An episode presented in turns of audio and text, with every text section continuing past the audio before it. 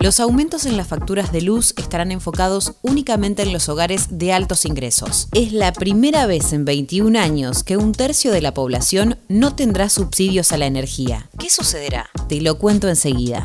Soy Caro Yaruzzi y esto es Economía al Día, el podcast de El Cronista, el medio líder en economía, finanzas y negocios de la Argentina. Seguinos en Spotify y escuchanos todas las mañanas.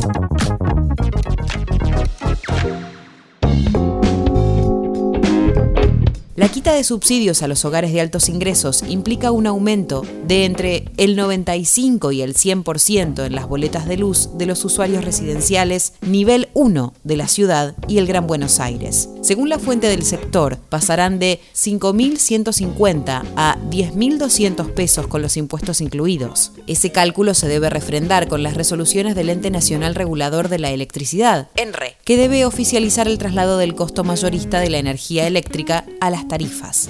Adicionalmente, a partir de junio habrá un incremento del 74% sobre el margen que cobran Edenor y Edesur para operar la concesión, hacer mantenimientos, inversiones, pagar salarios, la energía que compran a Camesa y los impuestos.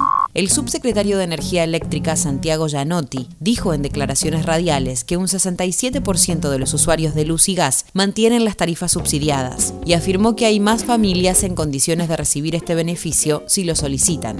Hoy tienen subsidio el 70% de los hogares o, de los medidores, en realidad, porque hay muchos medidores que no son hogares. El 70% el 30% este, no, y ahí es donde está el, aprovechar la audiencia para, para invitar a quienes necesiten subsidio y nos estén escuchando que hagan el trámite, que un trámite por internet de dos, tres minutos. El funcionario señaló que cualquiera que necesite el subsidio puede pedirlo, porque la premisa en el gobierno es que los salarios le ganen a las tarifas. Por eso, estuvieron congeladas desde que comenzó la gestión, para un grupo importante de hogares. En cuanto a la quita de subsidios a las boletas de luz y gas, que se implementará a partir de mayo, señaló que se le está aumentando a las personas que ganan más de 670 mil pesos de piso en blanco o a las personas que decidieron no solicitar el subsidio. En la tarifa de luz para un consumo arriba del promedio, que son 300 kilovatios, el aumento promedio es de 3 mil pesos más impuestos aproximadamente. Este mes también empezó a regir una suba promedio del 25% para los usuarios conectados a la red de gas natural los hogares de altos ingresos ya no tienen el subsidio desde marzo. Esto fue Economía al Día, el podcast de El Cronista. Seguinos en nuestro canal de Spotify y escuchanos todas las mañanas. Y si te gustó el podcast, podés recomendarlo.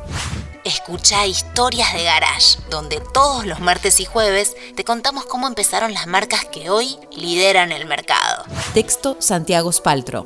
Coordinación Periodística Sebastián de Toma. Producción SBP Consultora. Hasta la próxima.